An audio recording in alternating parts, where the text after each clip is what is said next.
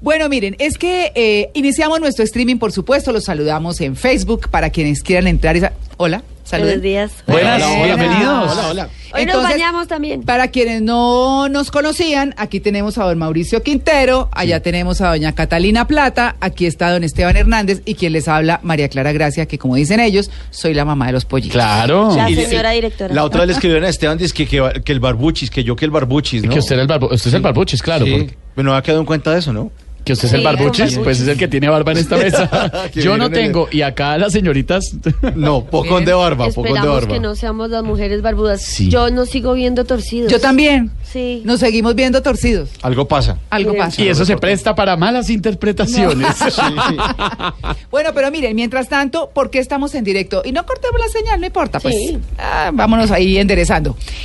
A ver, estábamos hablando de cómo Caterine Ibarwen ganó su medalla de oro.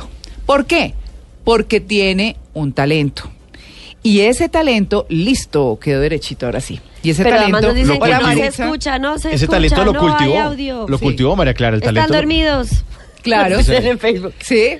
Bueno, el talento, por supuesto, eh, lo tenía en deportes. Ella hizo voleibol, hizo atletismo comunico, o sea, carrera. Salto con... Garrocha, Garrocha. ah, salto alto. Salto alto. Salto ¿Alto? alto. Sí, Sí, sí, sí. salto alto, que es difícil. Pues, obvio. Muy- Eh, lo logró difícil. bien, pero descubrió en la práctica del salto triple, que es donde ganó medalla de oro ayer, su gran fortaleza. Y a eso se dedicó y fue persistente. Y como aquí no le ayudaron, se fue para Puerto Rico, allá entrena, allá estudia, allá ha hecho su vida y sin embargo nos representa con muchísima altura.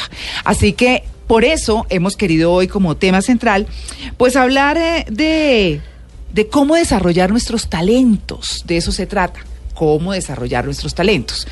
Y por eso tenemos el numeral Soy medalla de oro en. Además nos cayó, lo teníamos planeado desde el viernes. Sí, Dijimos, desde se antes lo incluso. gana Katherine. No, Claro, desde el miércoles. estábamos, no, es que Desde el seguros. miércoles. Sí. Estábamos seguros. Sí, para nuestros oyentes, nosotros el miércoles ya tenemos el programa listo. Armadito. Más que cuadrado y doña Dayani se dedica a cuadrar todos los invitados y todo. Pero los temas están listos desde el miércoles. Así que, pues bueno, hemos invitado a Mauricio Henao Rojas. Él es conferencista de transformación interior y pues nos va a hablar de eso, de cómo descubrimos esos talentos, cómo los cultivamos y cómo salimos adelante, triunfamos con todas las caídas, las derrotas, con, con todos los problemas. Salimos adelante. Maritza, buenos días. Buenos días, María Clara. Bueno, Mauricio, buenos días. Gracias María Clara, buenos días para ti, para todos los compañeros en la mesa de trabajo, aquí encantado de acompañarles en este festivo y bueno, poder contribuir un poco al tema que tienen ustedes eh, desde muy temprano, escuchándolos muy atento. Bueno, pues muchas gracias. ¿Cómo empezamos a ver? Porque eh, parece una pregunta tonta, pero muchas personas pueden tener muchos más talentos que otras, o algunas pueden tener unos talentos igual de buenos y puede de pronto hacerlos igual de buenos. Lo que uno no puede hacer igual de bien es todo al tiempo. Y a veces pasa, María Clara, que uno tiene un talento, pero como para uno es normal, como lo ha tenido desde niño, Sí. entonces uno cree que es que todo el mundo es así. Sí. Y resulta que uno es buenísimo para dibujar o para, eh, no sé, contra- Cantar, o para la cantar. cocina. Sí. Lo que pasa es que ese es un debate bien normal. amplio que podemos hacer en otra oportunidad de cómo nuestro modelo educativo está mal diseñado porque no está enfocado en los talentos, En sino en que exacto, sino en que- Castra aptitudes. y en, sí, todo el mundo tiene que aprender de lo mismo. Sí. Y entonces lo que dice, por ejemplo, Mauricio, que en ocasiones uno tiene un talento especial para algo, no se lo impulsan y si lo obligan, por ejemplo, a, no sé, en mi caso, mi talento no son las matemáticas. Y me obligaron a comer matemáticas y esa vaina a mí no se me daba. Y le frustra a, otro, a uno otras cosas. Bueno, pues ahí está, Mauricio. ¿Cómo hacemos? ¿Cómo identificamos? ¿Cómo nos dedicamos a eso que nos funciona? Bueno, María Clara, sin duda que la pregunta debe hacer parte de esas preguntas existenciales que todos nos tenemos que hacer en algún momento de la vida y es ¿cuál es mi talento? Lo que Hola, chévere es que- ese, ese término. Las preguntas existenciales, sí. porque son las de pensar. Uno siempre dice existencial por molestar. Ahí está todo existencial. Sí, sí. Pero No. es chévere, está bien, claro.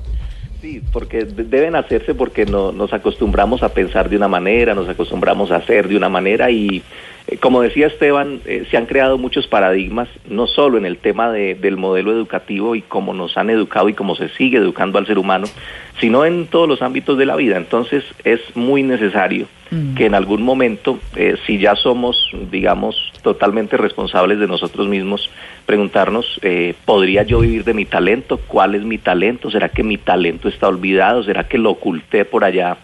En el baúl porque tuve una formación educativa que, como decías, María Clara, eh, nos educan para castrar esos talentos porque tenemos que adaptarnos a un modelo, porque tenemos que adaptarnos a un medio, porque si tú no estudias lo que ha estudiado la familia, entonces eh, no es bien visto.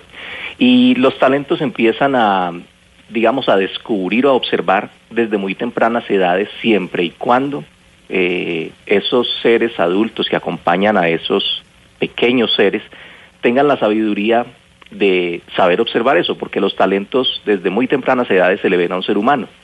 Y son varios, son muchísimos. Algunos, eh, sí, como estamos poniendo los ejemplos claros, algunos serán talentosos en matemáticas, otros serán talentosos para la danza, otros serán talentosos para analizar, entonces serán más filosóficos, eh, otros tendrán talentos deportivos.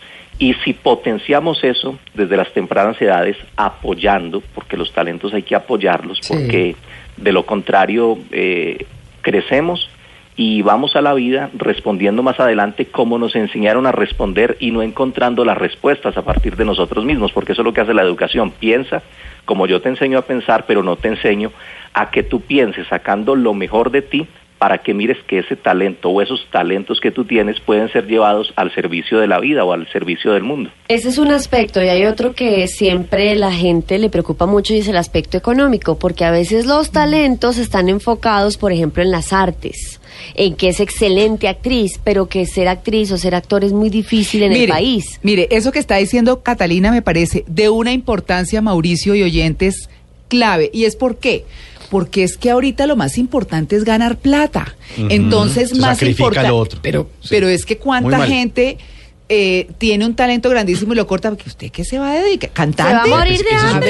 se va a morir de hambre. ¿Para Como qué? si, como si fuera lo más importante. No, pero eso es un poco, María Clara, la biografía de Fernando Botero, ¿no? El Sí. tipo dice que cuando se separó su esposa tu- tuvo que ir con sus hijos a vivir a Nueva York y les tocaba hacerles como un caldo de esos de cubos y, y le tocaba meterle unas, unas bolitas, como unos ojos flotando, y es que era caldo de ojos que le daba Lina Botero a los hijos. Dios. Y era el tipo súper pobre, arrastrado, y venía de Medellín, donde nadie entendía el arte, nadie entendía las pinturas, los dibujos, y el tipo dele en una carrera contra la sociedad, porque Y contra además estaba en otro momento. Porque Claro. digamos, si alguien ahorita estudia artes plásticas, o estudia pintura, o escultura, pues estamos en el 2016, pero en esa época venir con ese lastre Es que de, a, de ser médico, a papito, propósito de la historia de Fernando. Botero, eh, Gloria Sea, Gloria Sea contaba una anécdota de cuando Fernando Botero iba a su casa a cortejarla y a pedirle a los papás permiso para llevarla eh, a salir. salir. Y decían, pero es que ese muchacho de pintor y llegaba todo un tabo de pintura, Fernando Botero, vuelto un ocho, y en ese momento eso era mal visto. Era muy mal visto. Claro. Y mire cómo la persistencia al hombre sí lo llevó al Todo, éxito. todo. Y la cosa no se da tan rápido como nuestra cultura quiere. Aquí en Colombia la cosa es que es ya. Entonces, esto tiene que mejorar ya. Y Sí. yo quiero, tengo que ascender profesionalmente Claro. ya. Y quiero empiezan a billetes ganar ya. plata ya. Plata ya. La Y gente quiere ya. montar una empresa y ser multimillonario en tres meses. Eso es un mal del colombiano. Nosotros nos damos cuenta de eso es cuando de pronto uno conoce a un extranjero, un japonés, un europeo, o ve empresas que dicen, esta empresa lleva 35 años tratando de lograr esto. De y posicionarse. hasta ahora medio lo estamos Sí. haciendo. Ahora que hay gente muy creativa que en la era de la tecnología, que es la que estamos viviendo porque la industrial se está agotando, le pega de repente a un tema, Sí. pum de una, lo logra. Pero eso no es de la noche a la mañana. no, no. Creció de un momento a otro. no, no. Fue un No es un desarrollo de tecnológico de varios años. Sudor, pero Claro. acuérdense, el, primer computador era de grande como un salón. Exacto. O sea, todo esto que tenemos aquí, chiquito, Sí, algo- para nuestros oyentes, no estamos en este momento, se suspendió un momentico, estamos haciendo unos arreglos técnicos. ¿Ya? ¿Lo reanudamos? Ah, perfecto. Ya estamos de nuevo en Facebook. Nos volvimos a, eh, exacto, a Y conectar retomo entonces. mi pregunta para nuestro Sí, especialista señor. Mauricio Henao, que Sí. es conferencista de transformación interior, porque le estaba preguntando cuando él decía que cuando uno es niño y empieza a potenciar esos talentos, Mm. por ejemplo, en mi caso particular, eh, yo era súper actriz y yo quería ser actriz. Es más, les voy a confesar algo, mi familia se burlaba de mí porque yo era muy dramática y me decían Teresita Gutiérrez. No ha dejado de serlo. No, ha dejado de serlo, Catalina. Ay. Sí. Es nuestra Teresita Sí. Gutiérrez. Teresita Gutiérrez Ah, y no, siempre ya. me molestaban De con ahora en eso. adelante, Teresita. Teresita. No, y yo quería ser actriz. Hay que cambiar el cabezote. Bueno, Para García, quería Esteban Hernández, hacer- Teresita Gutiérrez, Mauricio Quintero. Que en paz descanse, doña Teresita. Alma bendita. Alma yo quería, bendita. me, me, me puse raja, pero yo quería ser actriz y todo el tiempo me molestaban, me jugaban, no sé qué. Pero al final, cuando crecí, me decían, no, porque es una carrera muy difícil, vas a tener muchas dificultades económicas. Prefiero que estudies otra carrera y que luego cuando termines esa te dediques a lo que te gusta. Y lo hice, terminé comunicación social y después estudié actuación. Hoy en día no ejerzo como actriz, pero sí me ha funcionado por otras cosas. Pero todas esas personas que de cierta forma quisieron de niños hacer cosas que iban en contravía de lo que económicamente era sustentable, ¿cómo hacen entonces? Porque están creciendo frustrados, no tienen la posibilidad de hacer lo que quieren, sino de la que de alguna manera les permite ser exitosos económicamente. Lo que pasa, Cata, también es que la generación de los papás, los que en este momento son eh, mayores de 40, de 50, de 60 años, querían también lo mejor para sus hijos y veían en una era industrial que el tema de competitividad era muy Claro. complicado. Usted sin un título profesional de pregrado le quedaba más difícil la vida. No es que lo hicieron de malo, no estamos tirando palo, ay, nos frustraron los papás. No, Sí. lo que pasa es que en la realidad del mundo en ese momento era muy necesario un título profesional. Mauricio. Bien, digamos eh, que desde la visión que nosotros proponemos, eh, Catalina y María Clara, Sí. compañeros, eh, desde lo que buscamos eh, como propuesta en nuestros talleres y conferencias es que tengamos una visión distinta de la vida. Entonces aquí vienen varias cosas. Lo primero que me gustaría que entendiéramos es que aunque todos tenemos talentos y quisiéramos vivir en algún momento de la vida de esos talentos, porque eso está conectado a la vocación y está conectado a la misión, eso es lo que quisiéramos. Claro. Pero resulta que no siempre, no siempre se da que yo pueda vivir de lo que quiero vivir. Sí. Entonces, hay algo que se llama misión, hay algo que se llama destino y hay algo que se llama función. Hay un momento. un Despacio. momento. Sí, eso está bonito. Hay algo que se llama misión, eh, sí, porque yo también quiero escribir misión. Lo segundo se llama destino.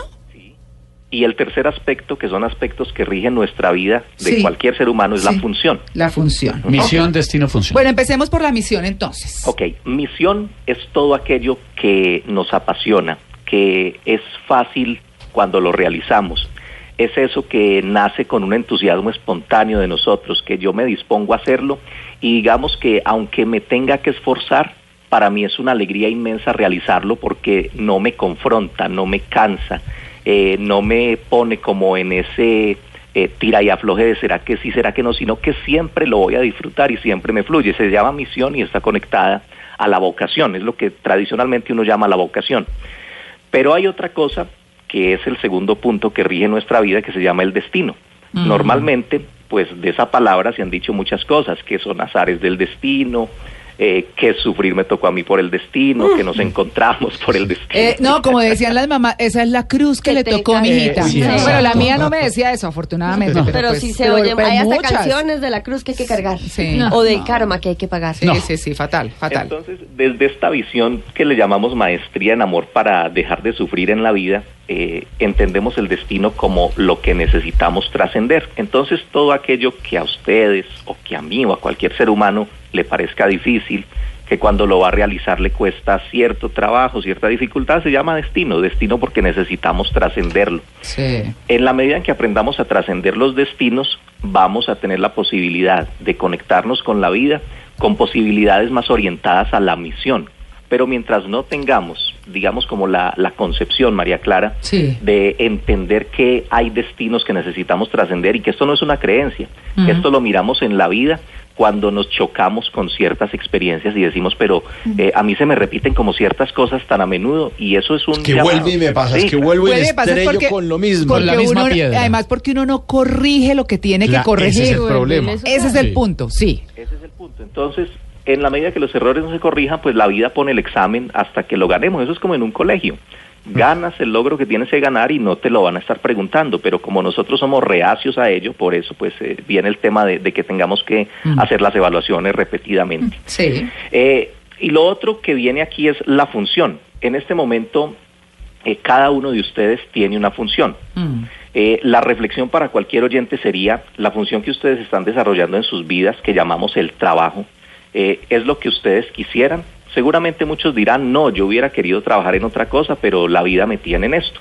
Y otros dirán, afortunadamente o gracias a Dios, pues eh, estoy trabajando en lo que estudié, estoy trabajando en lo que me gusta y estoy trabajando en lo que me apasiona. Cualquiera sea el caso, lo más importante es que en la función que la vida me tenga, que no siempre es la que yo quiero, yo pueda desarrollar también otras habilidades, como por ejemplo valorar, porque tal vez no sepa valorar mucho, donde yo pueda aprender de otros, porque puedo decir, bueno, no estoy trabajando en lo que quisiera trabajar porque estudié otra cosa, pero la vida me tiene aquí para aprender y cuando yo tomo la vida con ese amor y cuando yo digo aquí estoy aprendiendo, en esta función tengo seres humanos alrededor con los que a veces tengo confrontaciones y esos son destinos por trascender porque de pronto me falta paciencia, porque de pronto me falta aceptación, porque de pronto me falta comprensión. Y entonces eso no es coincidencia que la vida te tenga en los lugares donde tú tengas que desarrollar esas cualidades que no es que no las tengas, las tienes, pero no las has entrenado lo suficiente y por eso estás en esa función. Claro. Ahora, eh, si me permites, María Clara, Sí. para complementar esa, esa pregunta de Catalina, el tema del dinero. Ay, sí, eso Sí. me parece, porque, perdóneme que le interrumpa, pero es que me parece que el foco que, que hay hoy en día de que todo es plata y plata, cuando hay cosas tan sencillas y tan elementales que lo hacen a uno feliz, sentarse con su familia a almorzar ya en el comedor de la casa o en un restaurante o en una banca eh, a En un picnic, en un parque. helado En un parque. en un pa- no a mirar sé. gente gratis. En un río. Claro, las cosas tan ricas que no valen mucha plata y que están ahí porque el cariño está ahí, porque la unión está ahí. No sé, eh, eh, es, ese pedazo me parece importantísimo. Esa parte es fundamental y estamos totalmente de acuerdo. Decía Catalina ahorita en, en su comentario que cuando estamos como en ese proceso eh, de elegir, y pues esto, este mensaje sobre todo va muy dirigido a los padres, eh, estamos en ese proceso de, de elegir una carrera eh, con los hijos o que los hijos elijan una carrera y estamos nosotros como en ese apoyo, pues se presentan ese tipo de, de comentarios. Eh, sí, muy bonito lo que tú quieres, pero eso no te va a dar plata. Te va a morir de hambre. Claro, Sí. y digamos que teóricamente, si uno mira mm, eh, de las encuestas que regularmente hacen, hay carreras eh, que tienen mayor demanda que otras Sí. y campo de acción más grande que otras. Eso es real. Lo que no sabemos es si ese paradigma social eh, se vaya a cumplir para ese ser que nosotros estamos apoyando, que se llama el hijo o la hija, porque no podemos estar transmitiéndole nuestra ignorancia. Eh, como decía Esteban ahora, hay cosas que se hacen con muy buena intención, Mm. pero no necesariamente lo que yo creo que es buena intención es buena intención, porque un principio del amor dice que hay que permitirle a los seres humanos experimentar, porque a través de esa experimentación se puede aprender. Yo no puedo transmitirle mi creencia y obligar a otra persona a que crea como yo creo. Ay, porque eso, perdón, pausa ahí. Repitamos.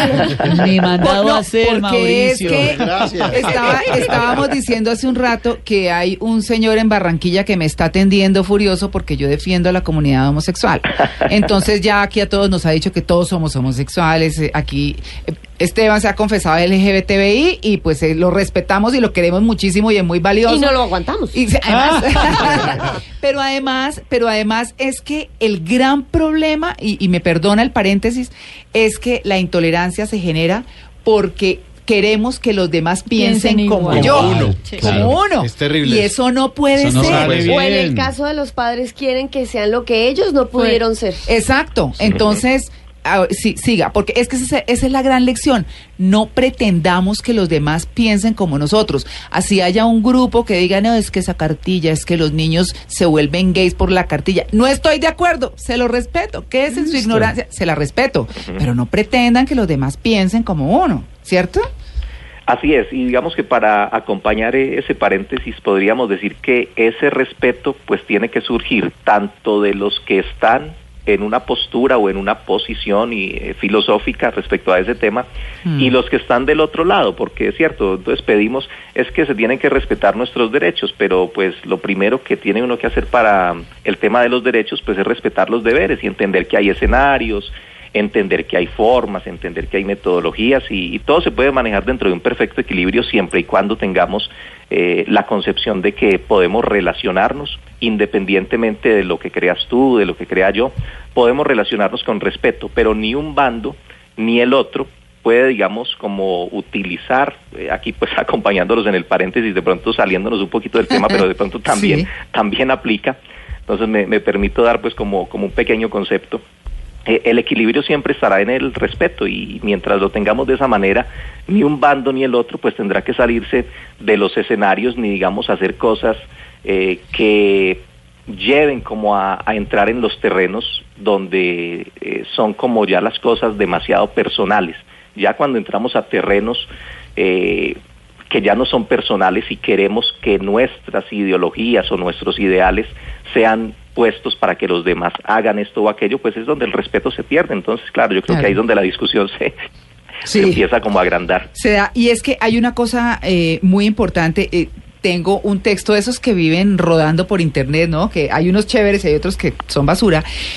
Pero dice, hablando como de los talentos, inclusión y hablando de todo esto de, de- de que todo el mundo tiene derechos y que todo el mundo puede estar para desarrollar sus fortalezas, pues tiene que tener el apoyo de todo el mundo, así unos crean y otros no, ¿cierto? Entonces hablábamos de Phelps, de, de- del nadador eh, norteamericano Michael Phelps. que de Michael Phelps que decía desde que desde que estaba pequeño la profesora le decía tú no Sí. eres capaz tú no eres un niño que vas a ser Qué capaz desastre. y luchó con eso toda su vida y hoy lo demuestra y dice uno como un profesor, yo debo decirlo, en el colegio de la señorita Armenia, la señorita Alicia me, mm, pues, digamos, me, me rajó por una división en el tablero, yo se los conté aquí una vez, y la señorita Herminia me pegó en las manos y me oriné delante de todo el Dios. curso. Ah. Yo tenía siete años, claro. ¿Eso qué hizo? Pues que yo no quisiera, así no, no, yo no soy mala en los números, pero los detesto porque tengo ese recuerdo horrible y se lo tiran a uno de por vida.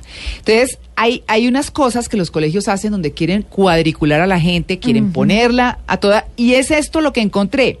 Inclusión no es imponer la ideología de género. Inclusión, y aquí hablemos de todo, ¿cierto? Inclusión preocuparnos por los niños con dislexia, Asperger, síndrome de Down, Claro. hiperactividad, etcétera. Eso es inclusión. A quienes se les cierran las puertas de los colegios a estos niños y los rechazan de tantos ambientes educativos porque no están cortados con la misma tijera que el resto de los estudiantes. Y- Aquí y el- los colegios hoy en día, Mauricio, quieren que los niños respondan a, a un esquema. Mm. Que todos vayan por la línea de sacar los Igualito, y que a 800 todos o los no sé lo cuánto que son el IF- ICFESOI Sí, o las pruebas a ver. Que todos sepan lo mismo de, para que sean competitivos en el mundo global.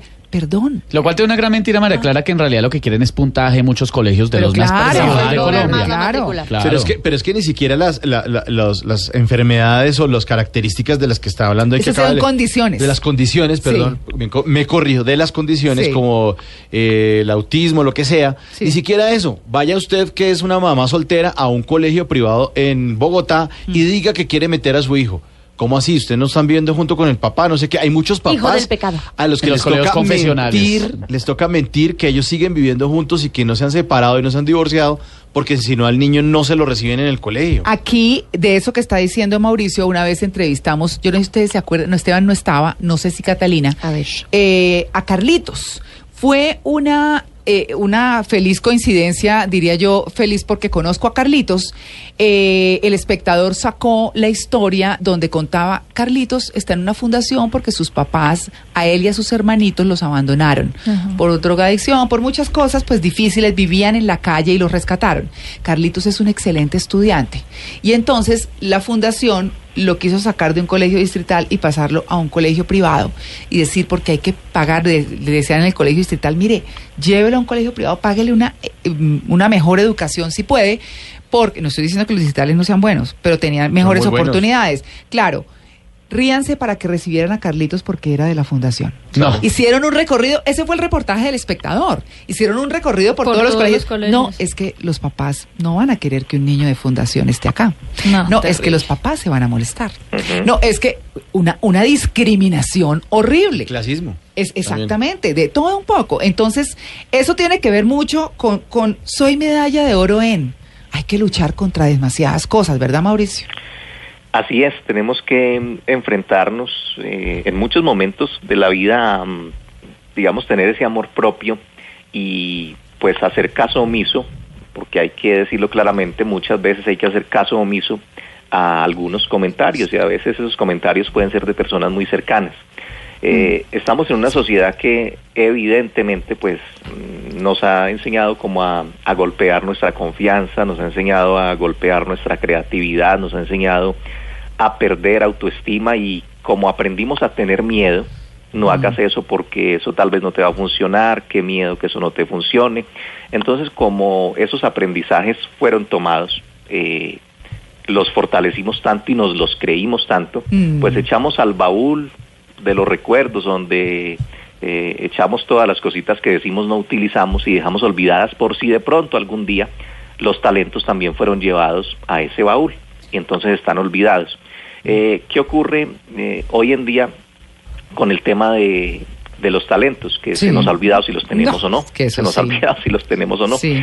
Eh, y en el punto específico de cuando le comentamos a alguien y recibimos comentarios como que quieren apagarnos esa llama, entonces ahí uno tendría que aprender a no contar todo, ¿no? Porque eso también es importante, no contar todo o mira a quién se lo cuentas, porque no todas las personas a las que les contamos las cosas pues tienen la suficiente sabiduría o tienen el suficiente desarrollo en conciencia para, digamos, guardar un silencio prudente y respetuoso o darte unas palabras que te alienten o que te aterricen, pero con respeto para que tú puedas pulir todo eso que tienes para dar. Por eso es que yo recomiendo Sí. personalmente, eh, si tienes una decisión que tomar y si tú dices me gustaría hacer esto, me gustaría estudiar esto, eh, fíjate del círculo que te rodea, Ay, sí. cercano y que tú consideras pues como allegado a ti.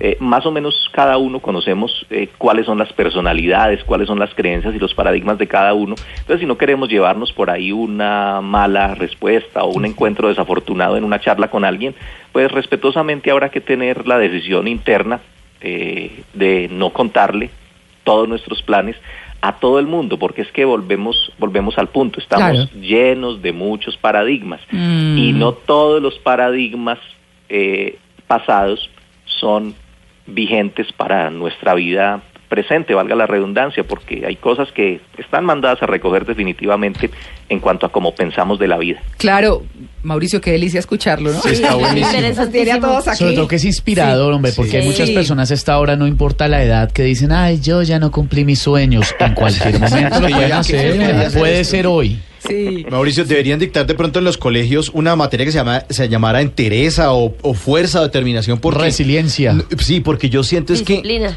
que el éxito es son, son- eh, o una- toda historia de éxito es una colección de pequeñas historias de fracasos. Así es. Siempre, son- o sea, cuando uno ve a una persona exitosa y se sienta a hablar con ella y dice, me robaron no sé qué vaina, me atracaron, eh, un socio me tumbó, Sí. me tocó montar, eh, Me después dijeron que no me, dijeron, me tocó pagar un impuesto, después quedé viendo una plata. Me y robaron so- la idea. Y ahora soy, sí, me robaron la idea y ahora soy multimillonario en esto y hago tal cosa después de Sí. 15, 30 años de estar haciendo O soy algo. muy exitoso en sin ser, eh, eh, digamos, Sin ser eh, millonario, Millonario, soy, sí, soy feliz. plenamente feliz lo Soy feliz, sí. pero claro, por supuesto.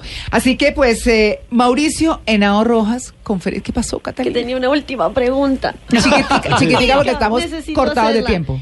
¿Se acuerda, María Clara, cuando entrevistamos al saxofonista eh, de apellido Rodríguez, muy Sí, exitoso, sí. que tiene una enfermedad a raíz de todo el tiempo tocar su saxofón? Sí, ya no lo puede y ya tocar. no lo puede tocar, y esa era su pasión, y él creía que estaba destinado para hacer eso, y que hace poco les conté a ustedes fuera de micrófonos que una persona me dijo, ¿y usted qué va a hacer cuando se quede sin voz? ¿De qué va a vivir? Que puede ser una posibilidad. Claro, Claro. sí. Cuando uno ya de adulto encontró su pasión y la vida le pone esos puntos especiales Mm. donde le cambia la película, ¿qué hacer? ¿Cómo volver a rescatar otros talentos si uno creía que ese era su único talento? El famoso plan B. Sí. ¿cómo, ¿cómo se hace?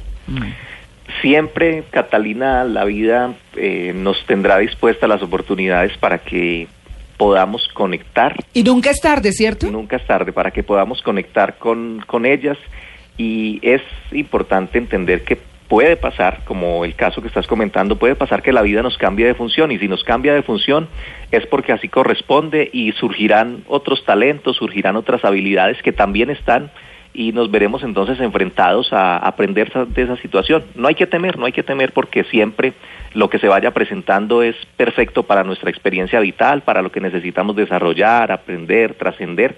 Y en esa medida, desde que lo veamos así, pues no sufriremos. Si lo Sí. vemos de otra forma, pues por supuesto que todo será una debacle, pero siempre que tengamos la concepción, eh, es por un aprendizaje, aquí puedo desarrollar algo, aquí Mm. puedo trascender algo, entonces eh, será más fácilmente trascendido mientras tengamos esa concepción. Así que, como decía tal vez alguna, alguna mística, que nada nos turbe, que nada Mm. nos turbe porque todo en su debido momento pues se va desarrollando como debe ser.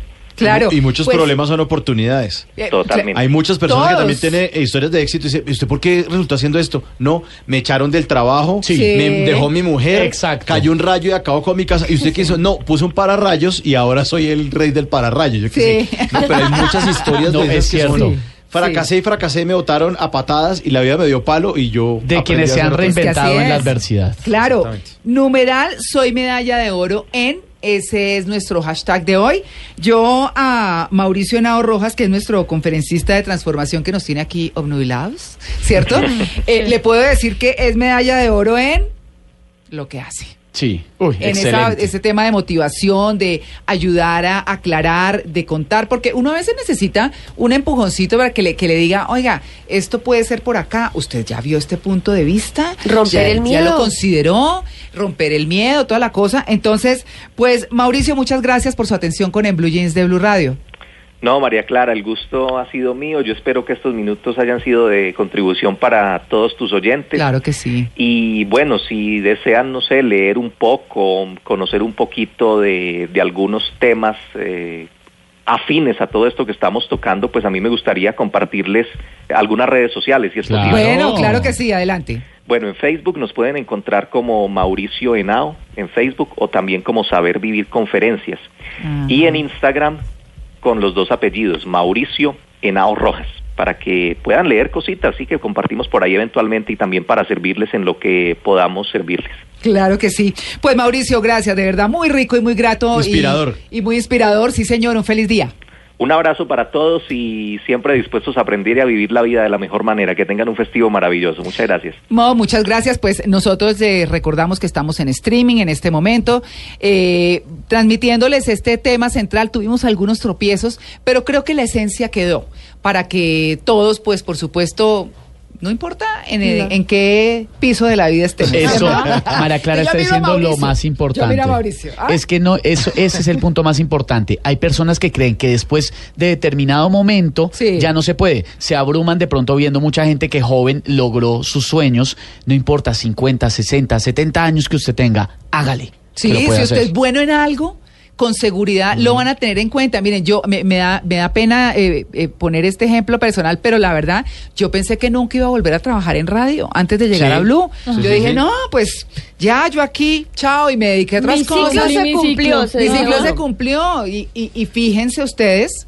que, que estoy acá y nos va re bien. Nosotros contentos, estamos felices. todos felices. Tenemos un equipo fantástico Gente en Blue divinamente, Jeans. Ala. No, en Blue Jeans tenemos, de verdad, yo sí se los digo con mucha sinceridad, el equipo de Blue Jeans es fantástico, así como nos ven acá, interactuamos afuera. Esto de farsa no tiene nada. La, una- pas- la pasamos buenísimo. Nos, somos- historia- nos portamos un poquito mejor al aire. Habla- hablando de la edad, hay una persona que se que ya murió, una cantante que se llama Cesárea Évora, y ella eh, murió a los 70 años, se murió en el 2011. Ella se volvió famosa en la- a los 47 años. ¿Ve? La cantante de los pies descalzos, una música increíble, Cesárea Évora. A los 47 años Pero es, pues, el- le pegó. O el sea, em- el empresario- aprovechó la oportunidad también, Claro. que eso es bien importante, porque a veces se nos dan oportunidades y por ese temor las dejamos pasar. Claro, exactamente. El eh, creador de McDonald's eh, lo arrancó como a los 50 y pico Sí, de sí, años. claro. O sea que Cake me va bien. No, claro, sus tortas van divinamente. Mire, y no ¿Por solamente... Y para ¿por todos los gustos, ¿no? Por ejemplo, a los que les gusta la Tigresa del Oriente, que es una cantante Uy, popular peruana, tiene 70 años y es famosa hace nada. Ah, bueno, ahí María está. Clara, Sí, mire, hace poquito. Por eso digo, Sí, para gustos los colores. claro, También, hace poquito me encontré a, a mi ex jefe, con quien trabajé siete años en publicidad. Nada que ver con radio, nada que ver con medios, pero pues sí de alguna manera con comunicación. Y se quedó mirándome y me dijo, oye, ¿y tú por qué no estabas ahí antes? ¿Por Mm. qué no habías llegado a la radio antes? Y le dije, eh, porque duraste tanto tiempo en publicidad, ¿no? O sea, y le dije, pues porque yo no me la creía. Y el problema es que a veces uno no se la cree. Claro, uno pero se porque tiene que comer el cuento. Uno es el que más palo se Uno da. se tiene que No. comer Primero. el cuento. Exactamente. Ah, sí, a mí mi jefe de acá, el de todos. que con ese ego. Digo, pero ¿qué hago si siempre que vengo usted me da palo? Pero mira. entonces yo pues tengo que Le ayuda. porque yo sé frente a que soy buena, entonces ah, le Miren, hago un ejem- un saludo a mi jefe. Un ejemplo. No. Él debe estar en una piscina. María Clara, un ejemplo de persona que se comió el cuento, y yo siempre lo cito, se llama Shakira. Ah, sí. Claro. Una persona que está en Barranquilla y Sí. que a los seis años canta en fiestas, verbenas, cumpleaños, primeras comuniones y que ya lleva 16 años cantando, cantando tenía 23 años, porque todo el mundo dice, no, es que uno le toca irse para Estados Unidos para ser alguien porque en este país no se puede. Ella lleva 16 años cantando, ya había sacado un sencillo que se llamaba eh, ¿Dónde estás corazón? Sacó un álbum que se llamaba Pies Descalzos, después de eso hoy le presenta su proyecto a los Estefan en Miami y después de que uno lleva 16 años cantando, uno dice, pues yo creo que ya me pueden dar el chance en algún lado.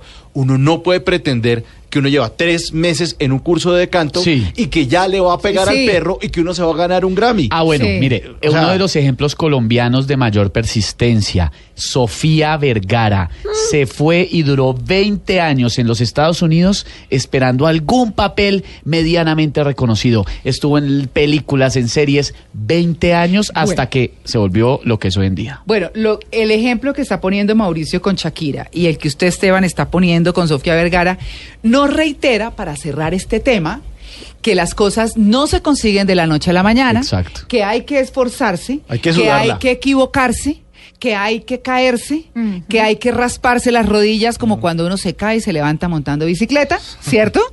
Eh, que hay que persistir, que hay que ser disciplinados, que hay que creer y que hay que seguir adelante, adelante pese a todo, que no hay plata, que es que no se puede, que- no sé, las cosas Vencer el miedo. Vencer el miedo, bueno, hay que hacer muchas cosas. Eso es lo que estamos destacando hoy en Blue Jeans de Blue Radio.